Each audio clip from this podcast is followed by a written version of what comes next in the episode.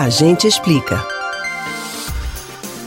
A palavra sigilo circulou repetidamente no noticiário nacional nos últimos anos. Embora os cidadãos tenham direito ao acesso a informações de interesse público, alguns conteúdos podem ser protegidos. Você sabe como a legislação define assuntos sigilosos?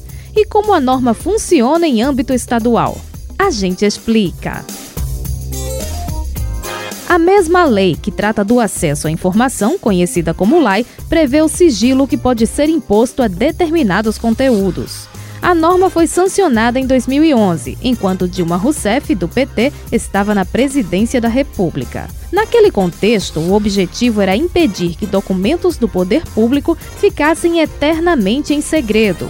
Portanto, a lei definiu categorias para informações sensíveis do governo que poderiam ser protegidas por 5, 15 ou 25 anos, mas não para sempre. Uma classificação à parte foi criada para proteger assuntos pessoais por um tempo maior, o agora famoso sigilo de 100 anos. Em Pernambuco, as determinações dispostas na lei foram regulamentadas pela Lei Estadual número 14804 de 2012 e pelo decreto número 38787 do mesmo ano.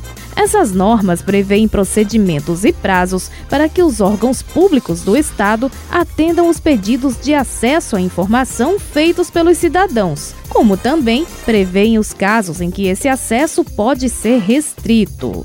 Sem prejuízo da lei federal, a lei local diz que podem ser protegidos os conteúdos que, se fossem divulgados, poderiam pôr em risco a vida, a segurança ou a saúde da população, prejudicar planos ou operações estratégicos de órgãos de segurança pública do Estado, causar risco a projetos de pesquisa e desenvolvimento científico ou tecnológico, ameaçar a segurança de instituições ou de autoridades estaduais ou comprometer atividades de inteligência, de investigação ou fiscalização em andamento. A informação sob sigilo pode ser classificada como reservada, secreta ou ultra secreta.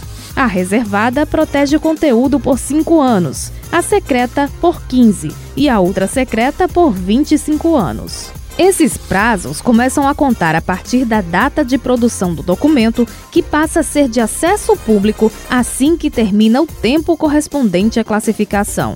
Para se definir o grau de sigilo, é observado o interesse público naquela informação, considerando, por outro lado, a gravidade do risco ou dano à segurança da sociedade e do Estado relacionada à divulgação. As autoridades estaduais com competência para realizar o enquadramento são o governador ou governadora, o vice-governador ou vice-governadora, os secretários e secretárias de Estado e as autoridades com as mesmas prerrogativas.